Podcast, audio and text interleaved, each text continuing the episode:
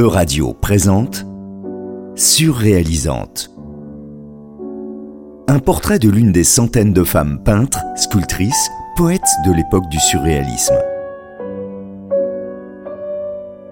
Zoé Nebois. Bonjour Zoé Nebois. Bonjour Laurent Sauvron. Aujourd'hui dans Surréalisante, vous voulez nous parler d'une photographie. Celle en noir et blanc d'une toute jeune fille de 14 ans en habit d'écolière, les yeux rivés vers des manuscrits qu'elle tient dans ses mains. Devant elle sont rassemblés des hommes plus âgés en costume. Leur regard et leur posture renvoient aussi bien de la fascination qu'une forme de paternalisme. Cette jeune fille, c'est Gisèle Prassinos et elle est photographiée par Man Ray en train de lire ses poèmes au Café Dynamo devant André Breton, Paul Éluard, Benjamin Perret, René Char et Henri Parisot, Bref, tout le gratin des poètes surréalistes.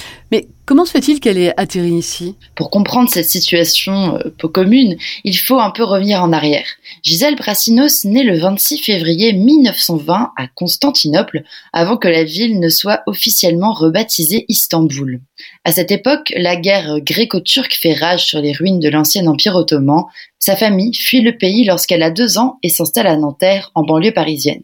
Les Prassinos vivent avec peu de moyens mais demeurent des intellectuels.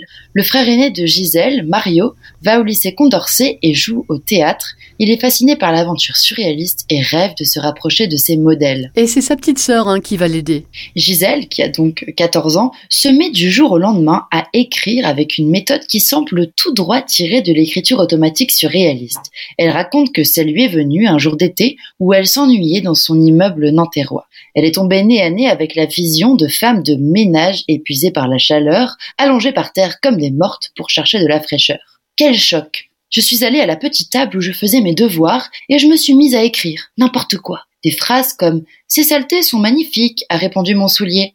Son frère tombe sur ces textes et les envoie à Henri Parisot, l'éditeur des surréalistes. Mais elle, elle est d'accord? Eh bien, on ne sait pas trop. Tout est-il que les surréalistes trouvent ces textes géniaux, d'autant plus géniaux qu'ils sont écrits par une petite fille de 14 ans. Ils voient en elle une nouvelle Alice, une incarnation parfaite d'une figure qu'ils fantasment, la femme-enfant. Pour eux, elle aurait accès à des strates plus profondes des mystères de l'inconscient. Pendant une petite période, Gisèle est brandie comme un génie du surréalisme. Ses poèmes sont publiés dans leur revue et son premier recueil, La sauterelle arthritique, paraît en 1935, préfacé par André Breton lui-même.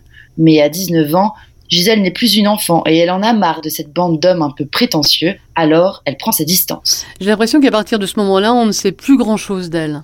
Ah, comme beaucoup d'autres dans son cas, le monde littéraire se désintéresse, ce qui n'empêche pas Breton de publier, sans son réel accord, quelques-uns de ses textes dans son anthologie de l'humour noir en 1940.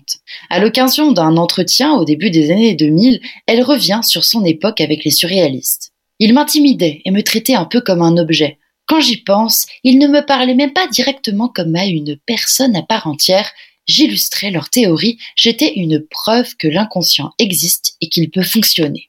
Pendant la guerre, Gisèle cesse de publier pour recommencer à la fin des années 50, mais cette fois loin des canons surréalistes. Elle garde de ses tout premiers textes une imagination rare. Mais ce qui reste caractéristique de sa patte, c'est son indécrottable humour poétique. C'est important, l'humour, ça aide à vivre. Il faut toujours se moquer un peu de soi, dira-t-elle dans ce même entretien. Elle décède en 2015 à l'âge honorable de 95 ans, laissant derrière elle pas moins de 36 recueils, contes, nouvelles et romans. Merci beaucoup Zoé Nebois. Merci Laurence. E-Radio vous a présenté Surréalisante. Une émission de Zoé Nebois. À retrouver sur euradio.fr.